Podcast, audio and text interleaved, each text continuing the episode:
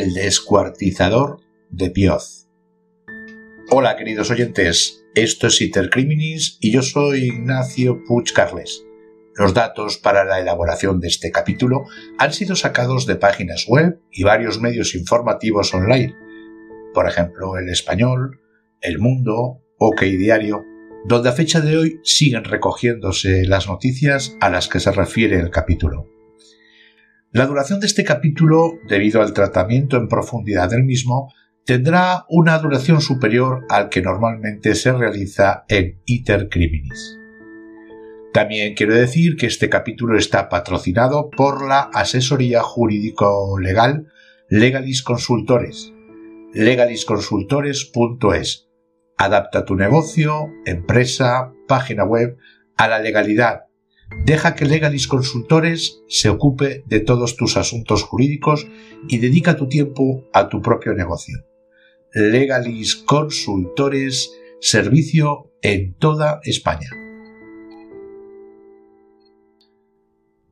La fatídica noche del 16 de septiembre del 2016, los habitantes de Pioz, municipio de la provincia de Guadalajara, fueron testigos de un terrible suceso que interrumpió la paz de la localidad.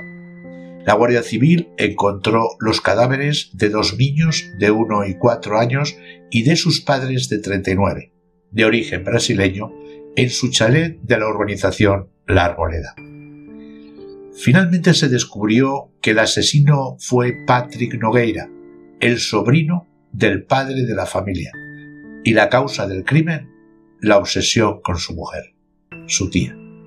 Fue un vecino quien alertó a los agentes del mal olor que se desprendía del chalet donde la familia vivía. Tras el hallazgo, los residentes de la zona aseguraron que hacía tiempo que no veían ni a los padres ni a los hijos.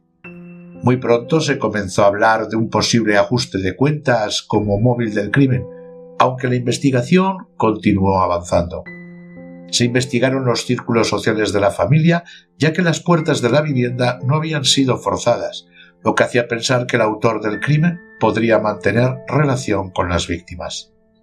También los posibles antecedentes penales que resultaron negativos, pues ni el padre ni la madre tenían ningún tipo de antecedentes ni en España ni en Brasil. Lo que estuvo claro desde el principio es que no se trataba de un simple robo lo que había provocado el crimen múltiple.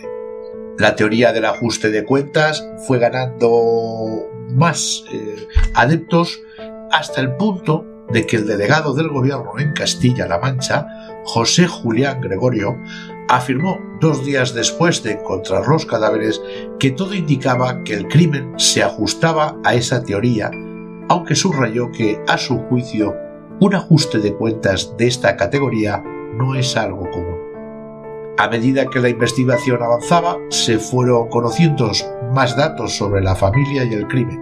El matrimonio y sus hijos fueron degollados en el salón de su vivienda entre el 16 y el 22 de agosto. Sin embargo, aunque al principio se habló de que todos los cuerpos habían sido descuartizados, finalmente se supo que el asesino o asesinos habían descuartizado el cuerpo de los padres, pero no el de los niños. En este punto, la hipótesis de que se trataba de personas conocidas por la familia continuaba ganando fuerza. Además del degollamiento, la autopsia reveló que el padre había sufrido decenas de cortes superficiales antes de ser degollado. Con los nuevos datos comenzó a contemplarse la posibilidad de que fueran sicarios profesionales contratados para acabar con la familia. Principal sospechoso. No fue hasta el 1 de octubre de 2016 cuando empezó a hablarse de un posible móvil pasional. Los investigadores encontraron restos biológicos de un familiar de Marcos Campo Nogueira, el padre de la familia. Se trataba de su propio sobrino, que al parecer estaba obsesionado con la esposa de Campo Nogueira, Janaína Santos Américo.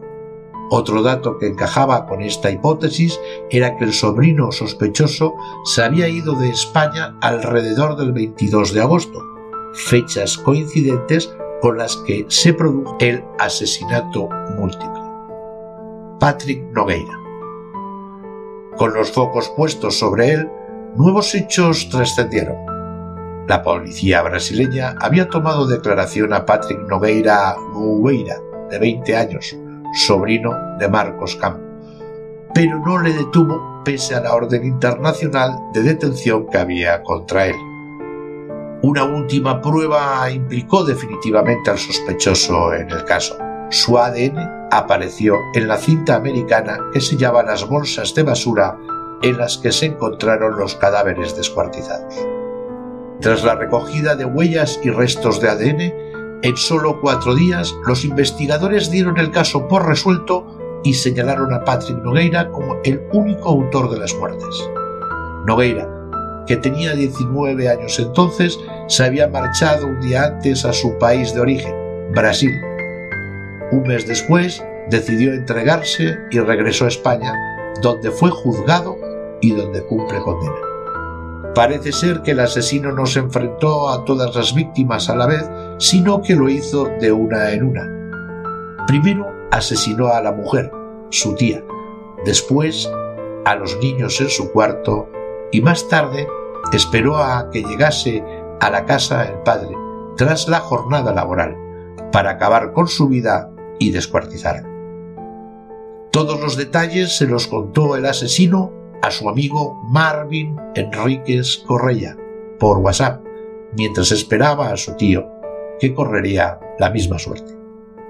El asesino deberá, por tanto, cumplir tres condenas de prisión permanente revisable.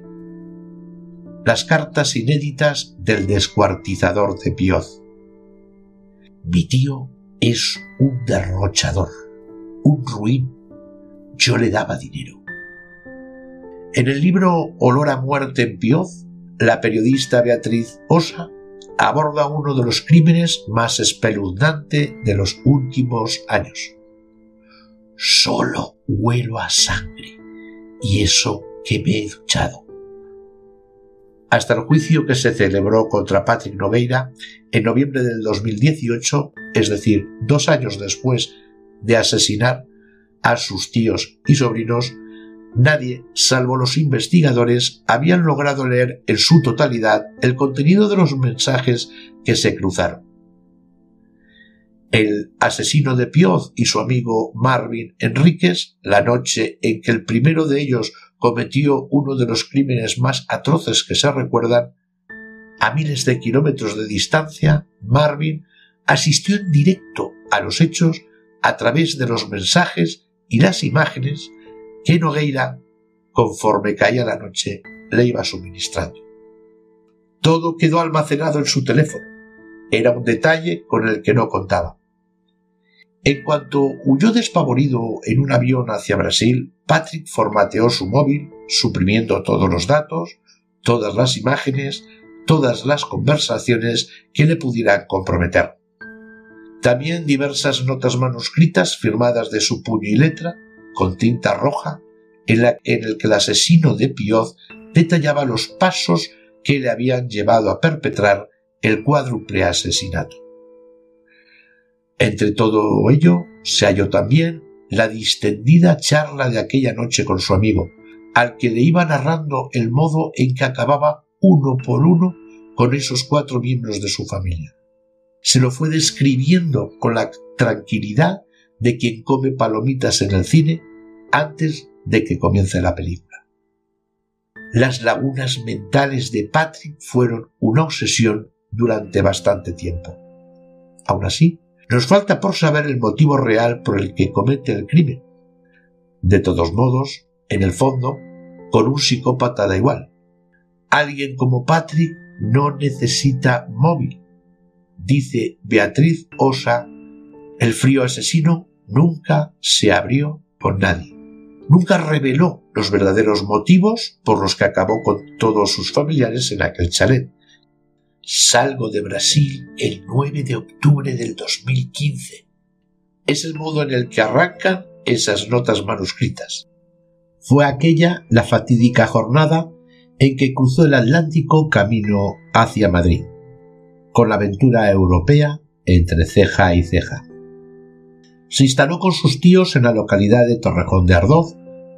Padres y amigos quedaban atrás en la ciudad de João Pessoa, Brasil. También en España terminaron cansándose de él. Por eso le dejaron atrás en la migración que posteriormente hicieron hacia el chalet de Pioz, en Guadalajara. Todo el proceso de esos meses Patrick lo redactó para sí a modo de diario con el fin de prepararse por si en el futuro, pese a su vida al otro lado del planeta, llegaba a ser detenido.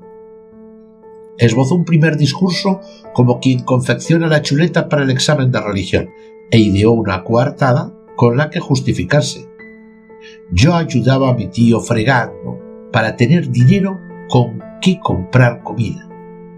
Es un ser ruin, decía, un derrochador endeudado y despreocupado, según él, despreocupado de la vida y las necesidades de su mujer y sus dos hijos. Empeñaba sus bienes y llegó a vender la tele, dibujado ya a sí mismo como bondadoso, hacedor, columna y sostén de la familia, solo quedaba entonces caricaturizar a su tío Marcos como un hombre arruinado y derrochador. Me quedaban unos 650 euros que me pidió como pago de mi estancia. Le anota además otros 1.800 euros al debe, dice que se los prestó cuando se fue a vivir con ellos. 5.848 registros en el historial de Internet, 1.631 elementos buscados, 54 contactos, 77 llamadas, 24 conversaciones, 15 WhatsApps, 73 ubicaciones. Todas estas cifras contenían todo lo que tuvieron que analizar los investigadores una vez terminó el análisis del iPhone A1429, que era el teléfono móvil de Patrick Nogueira.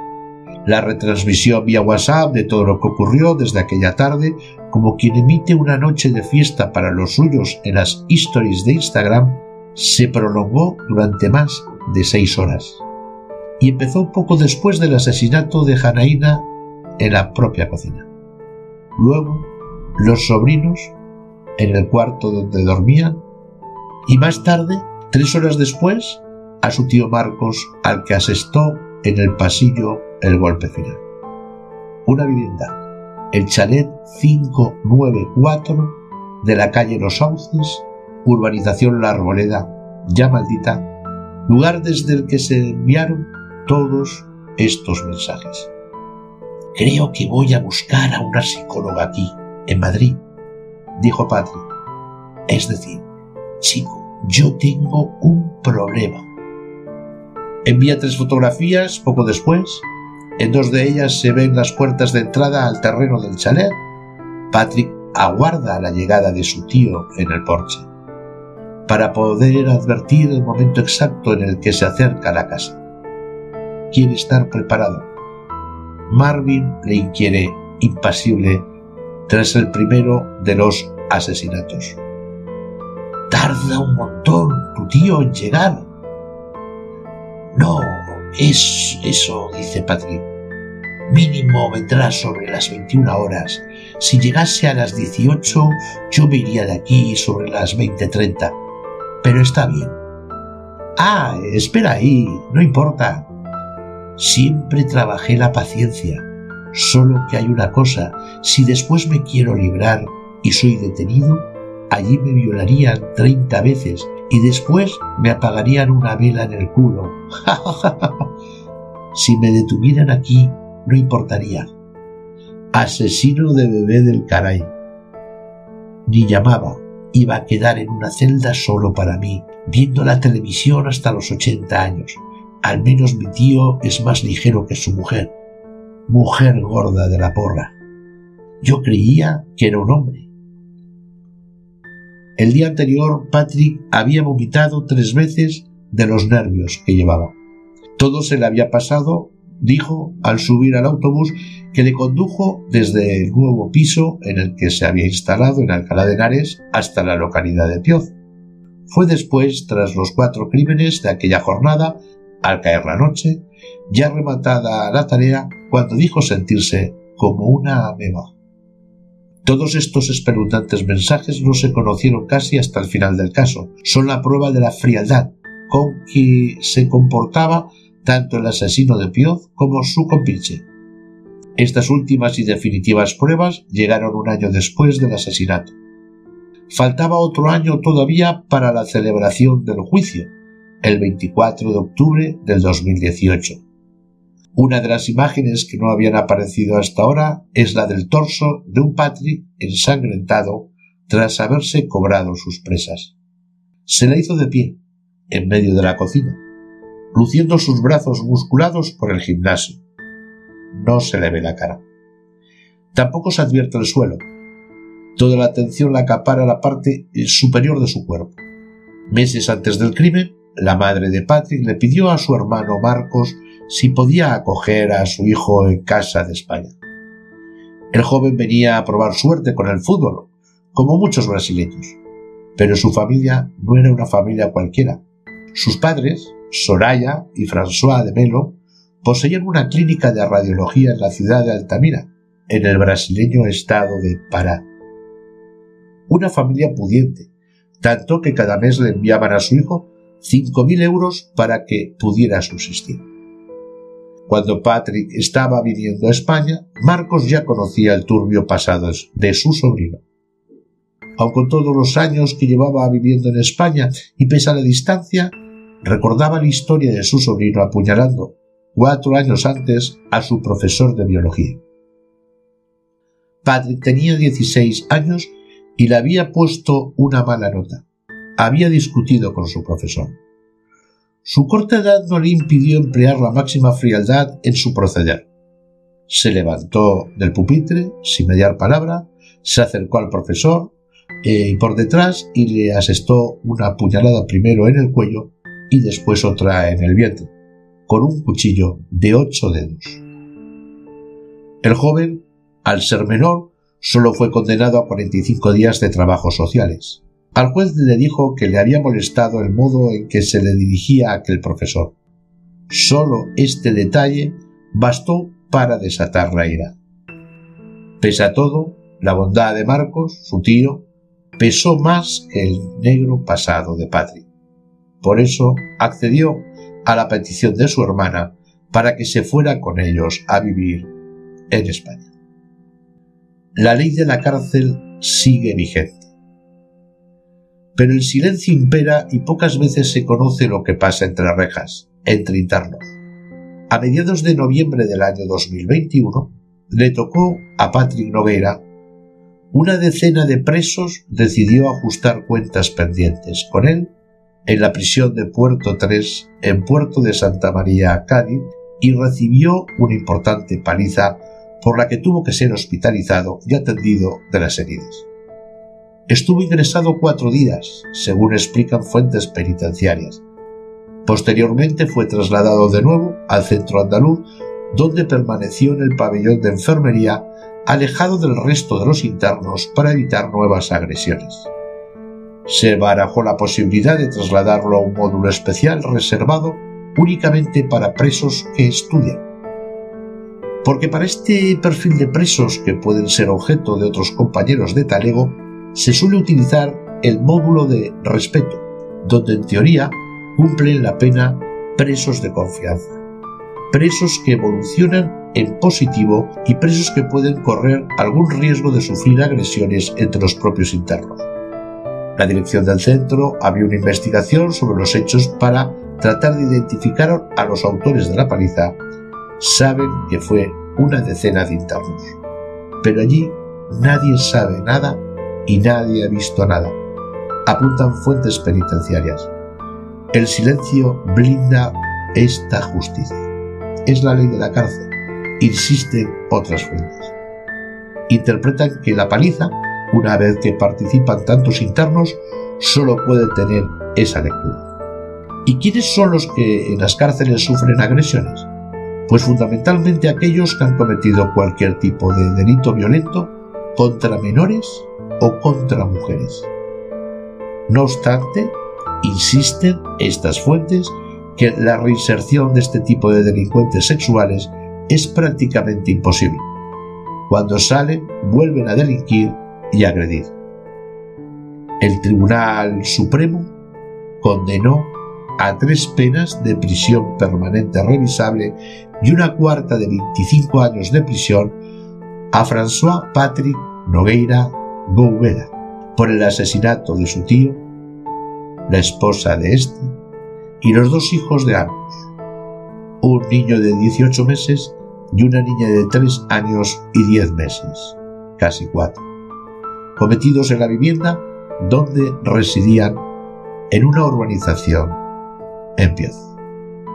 Vamos a analizar el examen psicológico del descuartizador de Pioz, los 20 rasgos de un psicópata, sacados del periódico El Español. Antes de cumplir los 12 años, Patrick Nogueira eh, ya era un delincuente en potencia. Tenía en su haber un amplio historial de peleas durante la época de su infancia con otros compañeros, incluso de mayor edad. Esos serios problemas de conducta fueron una especie de bautismo de fuego que le llevaron a despertar la violencia en su interior para no abandonarla nunca. En el informe pericial psicológico, los psicólogos se introducen en la mente del asesino confeso de Pioz para dibujar al milímetro al personaje. De las 15 páginas del informe hay varios datos que resultan por encima de los demás. Patrick es obsesivo, egocéntrico, frío y manipulador. El joven psicópata, así lo define el estudio, que asesinó a sus tíos y a sus sobrinos, no tiene eh, un buen pronóstico y presenta una alta reincidencia delictiva. Durante los interrogatorios, según cuentan fuentes cercanas al caso, el joven se llegó a encarar con la fiscal y con uno de los abogados de la acusación, mostrando en todo momento una actitud desafiante. Estos son todos los rasgos recabados por los expertos tras dos intensas jornadas de entrevista con el asesino de Pioz. Punto 1 problemas de conducta precoces. El fútbol y la violencia han ocupado la cabeza del joven toda su vida. Prueba de ello es que uno de sus libros de cabecera era Nuestro lado oscuro, un recorrido por los personajes más morbosos y escabrosos de los últimos 500 años. Se inició en el sexo durante la adolescencia con una prostituta. En las entrevistas con los psicólogos forenses asegura mantener una relación sentimental una chica de su entorno desde los 17 años. En esos años, concretamente en 2012, fue cuando comenzó a consumir cerveza de forma habitual. En aquel momento, además, apuñaló a un profesor de su instituto. Punto 2. El alcohol. Patrick comenzó a consumir alcohol a los 10 u 11 años de modo puntual en casa de su abuela.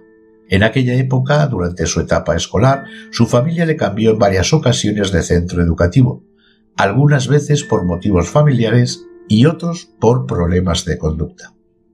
No en vano, Patrick no ha reconocido nunca ninguna figura de autoridad válida ni en el seno de la familia ni fuera del mismo. Punto 3. Superficial. Lo único que le moviliza es su aspecto eh, exterior. Yo no me importo mucho, solo lo estético manifiesta cierta dificultad para las demostraciones afectivas parentales, así como en relación con sus iguales. Patrick sabe diferenciar el bien y el mal, lo bondadoso y lo atroz. Conoce perfectamente la ilicitud de los actos. Sin embargo, el joven y confeso descuartizador de Pioz asegura que no es una persona mala, son las acciones las que son buenas o malas, según él. El joven no está arrepentido de haber degollado y descuartizado a sus tíos. Es incapaz, dice, de sentimiento alguno en relación a los mismos. Punto 4. Falta de remordimientos. No soy mala persona. Este es uno de los rasgos más notables de Patrick. La falta de remordimiento y culpabilidad. Muestra una falta general de interés por las consecuencias de sus actos y no ofrece demostraciones convincentes de culpabilidad y remordimiento por su conducta puede hablar directamente sobre el delito, declarando sin emoción que no tiene sentimiento de culpa o que no está arrepentido por lo que ha hecho. Está mucho más interesado por los efectos que sus crímenes o actos antisociales tienen para sí mismo. más que por la experiencia de sufrimiento de sus víctimas o el daño que ha hecho a la sociedad. Esta actitud encuentra eco en su pasado, cuando en el año 2012 se levantó del pupitre y le asestó dos puñaladas a su profesor de biología, una en el cuello y otra en el abdomen. Nunca se arrepintió de aquello. Punto 5. Seguro de sí mismo.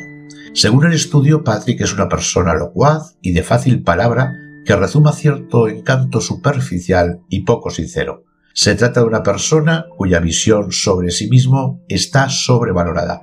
Frecuentemente se muestra muy seguro de sí mismo. Punto 6. Necesidad de estimulación. Tendencia al aburrimiento.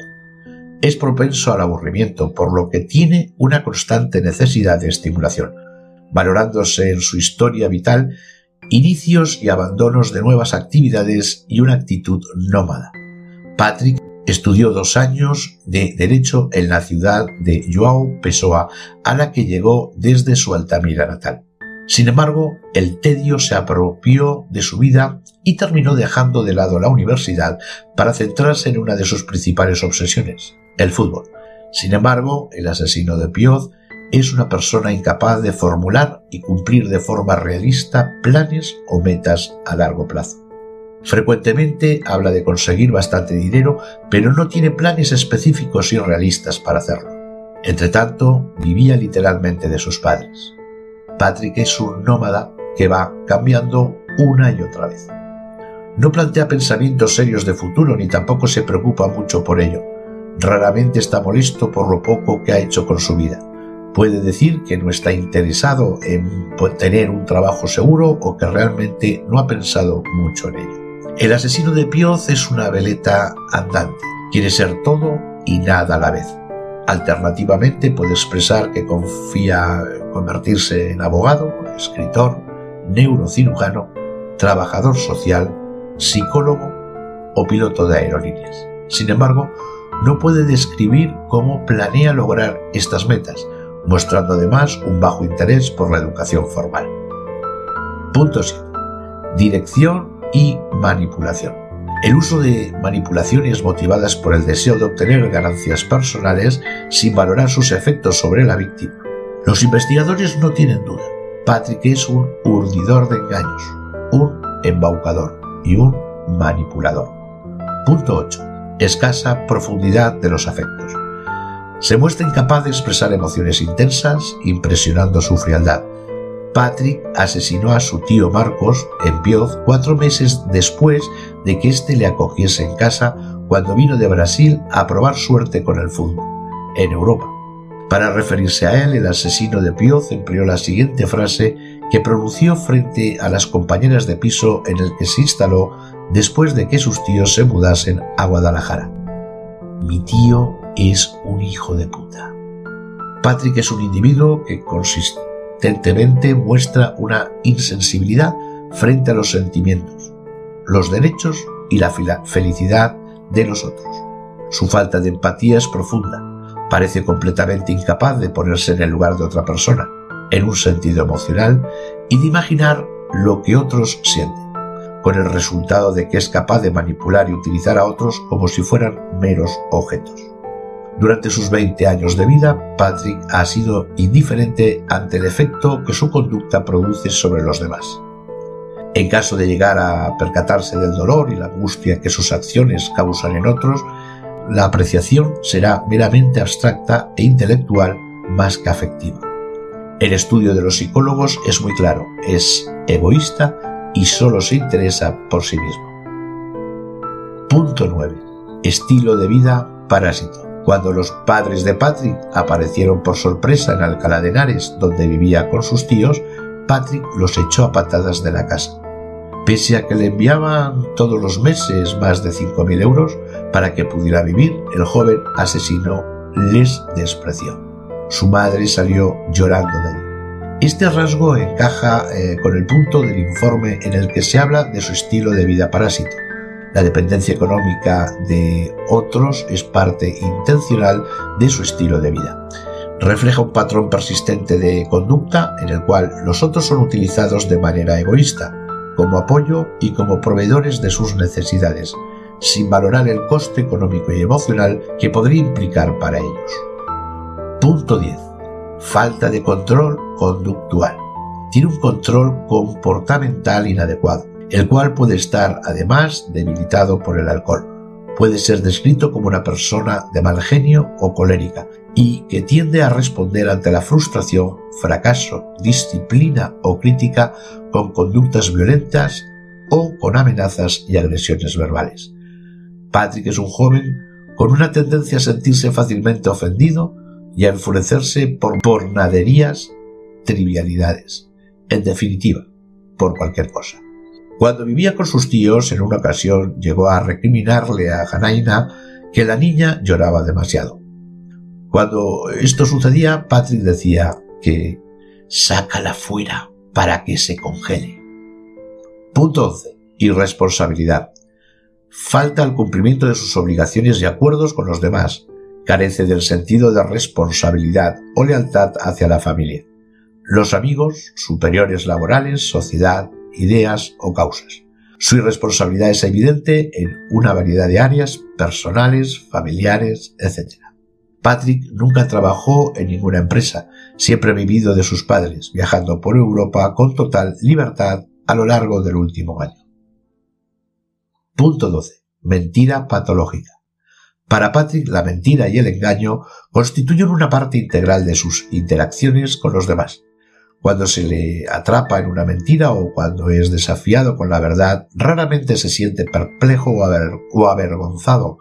Puede simplemente cambiar su historia o intentar reconstruir los hechos de modo que parezcan ser consistentes con lo que ha dicho. Cuando huyó de España al destaparse el crimen, sus compañeras de piso le preguntaron qué era lo que había pasado. Él nunca dejó de insistir en que su tío había tenido problemas con las mafias. Punto 13. Conducta sexual promiscua. En algunos momentos de la investigación se ha llegado a especular acerca de la relación entre Patrick y su tía Janaina. Varios miembros de la familia de la joven testificaron que efectivamente Patrick se le insinuaba, se le quedaba mirando mientras le daba el pecho al bebé. Esta podría ser una de las razones por las cuales el estudio psicológico le define como un individuo sexualmente activo, cuyas relaciones con otros se caracterizan por la promiscuidad. Punto 14. Impulsividad. Usualmente hace las cosas de forma espontánea cuando una oportunidad se presenta. Es impensable que gaste mucho tiempo en examinar las ventajas y desventajas de un curso de acción, o en considerar las posibles consecuencias de sus actos para sí mismo o para los demás. Frecuentemente romperá relaciones, dejará trabajos y cambiará de planes súbitamente. El asesinato de sus tíos, del que nunca se ha arrepentido, así como su manifiesta y reconocida afición por la violencia, son dos ejemplos de ello. Punto 15. Incapacidad para aceptar la, la, responsabilidad de las propias acciones.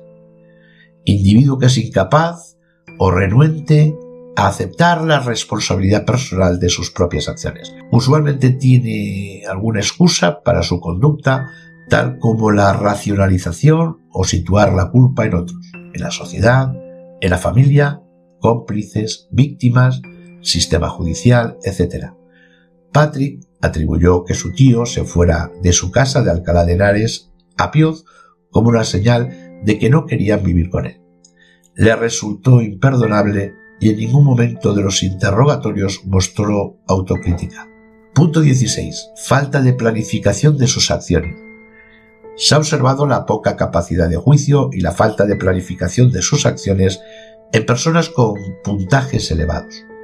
Asimismo, se da cuenta de sujetos irresponsables, inestables, inmaduros y narcisistas.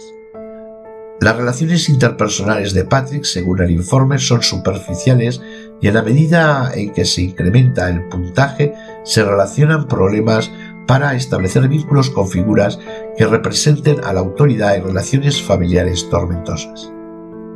Esta escala, junto con la hipomanía, que es un estado afectivo maniático donde tras una etapa de histeria se sucede una de estado depresivo, se ha encontrado elevada en el joven delincuente. Punto 17. La paranoia de Patrick. Patrick tiene predisposición paranoide. Es un joven suspicaz, airado, resentido, reservado.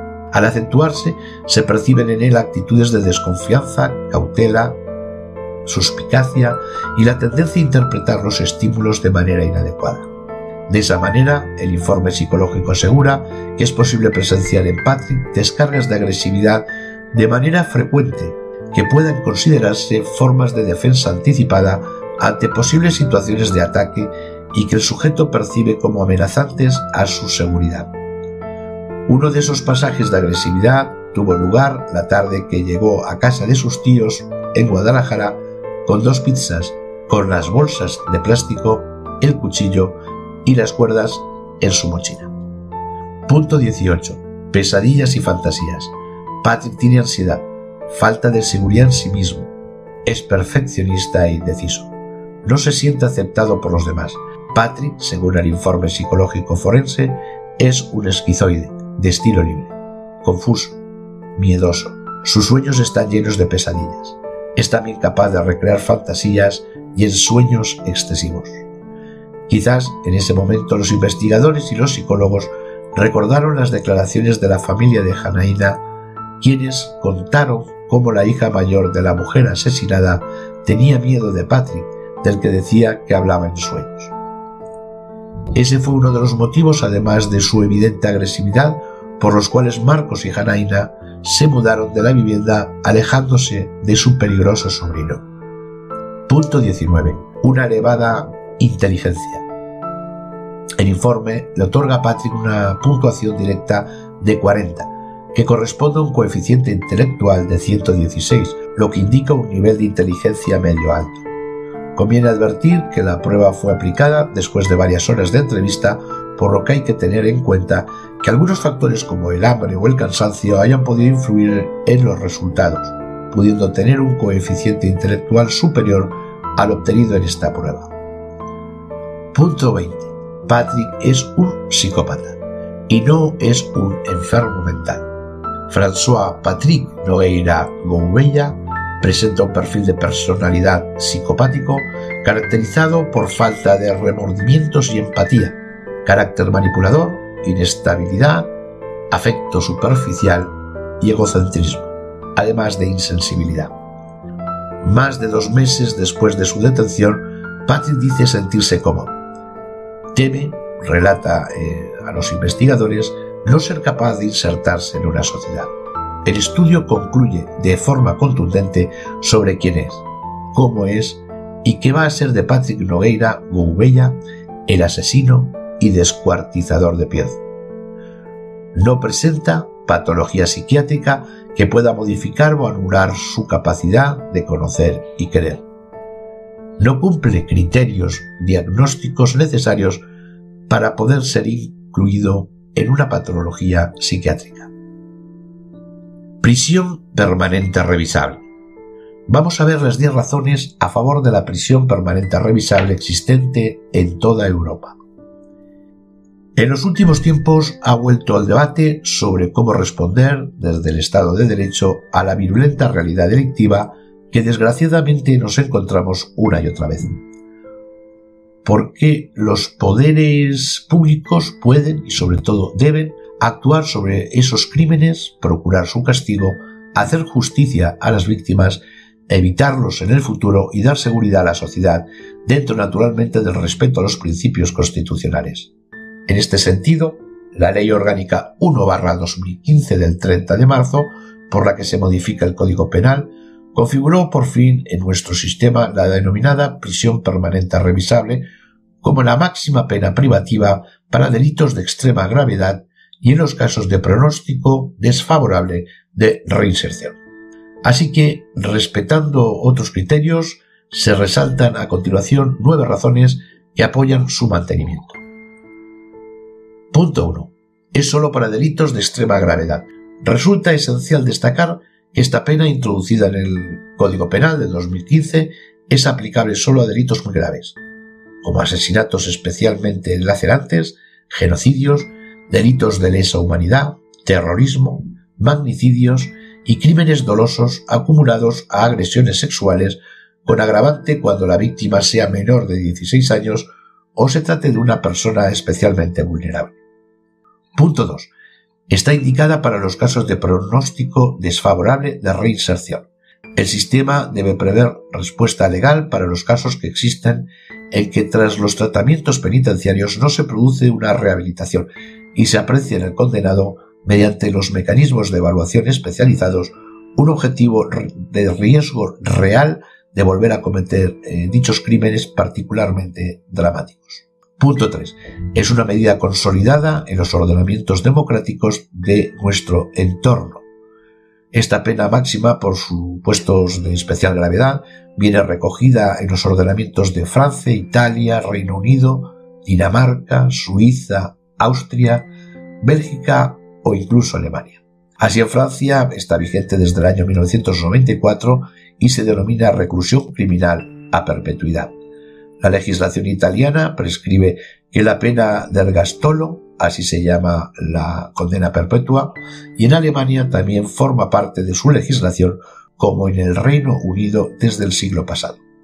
Punto 4. Está avalada por el Tribunal Europeo de Derechos Humanos. Punto 5. Ha sido respaldada también por los altos órganos consultivos españoles. La medida, tal como finalmente se recogió en el Código Penal español, cuenta asimismo con el apoyo del Consejo de Estado, que informó favorablemente la ratificación por España del Estatuto de la Corte Penal Internacional en el que están admitidas las penas de prisión permanente, y también del Consejo Fiscal o del Consejo General del Poder Judicial. Punto 6. No se trata de cadena perpetua, porque su régimen prevé la revisabilidad. En esas revisiones se han de valorar parámetros objetivos como la naturaleza de los delitos cometidos, las circunstancias del penado, los bienes jurídicos afectados por una reiteración en el delito, los informes de evolución del centro penitenciario y de especialistas con el pronóstico favorable o desfavorable sobre si resulta procedente o no escarcelar al reo sin riesgo de incidencia. Punto 7. Hay que conjugar y garantizar todas las finalidades de la pena. La reinserción es sin duda una de las finalidades nucleares de la pena y tiene además relevancia constitucional, lo que aconseja ir mejorando métodos, herramientas, especialización y recursos para conseguir la rehabilitación. Punto 8. Se establece con carácter excepcional. Y punto 9 porque en esta medida no hay que tener en cuenta la posición muy mayoritariamente favorable de la sociedad. El mantenimiento de la prisión permanente revisable está respaldado por una amplísima demanda social. En las últimas estimaciones se cifra en torno al 80%. Resulta pues incoherente que mientras se reitera que hay que escuchar a la calle se, descalifique a los familiares de estas víctimas y a una buena parte de la sociedad tachándoles de inmaduros, vengativos o incapaces de discernir por apoyar el mantenimiento de la pena. Y continuar trabajando con el cumplimiento efectivo de las condenas. Hay que respetar los principios constitucionales del condenado, por supuesto, pero también hacer justicia a las víctimas y proporcionar garantías a la sociedad, ofreciendo respuestas efectivas a las desgarradoras formas delictivas que por desgracia nos encontramos con demasiada frecuencia. Por eso muchos apoyamos sin ningún género de duda la prisión permanente revisable, como la tienen en sus ordenamientos tantas democracias consolidadas. Pues hasta aquí el capítulo de hoy, espero que os haya gustado, sí que me gustaría que dieseis a seguir en todas las plataformas en donde se cuelgan estos podcasts y nos vemos en el siguiente capítulo. Un abrazo muy grande y hasta la próxima.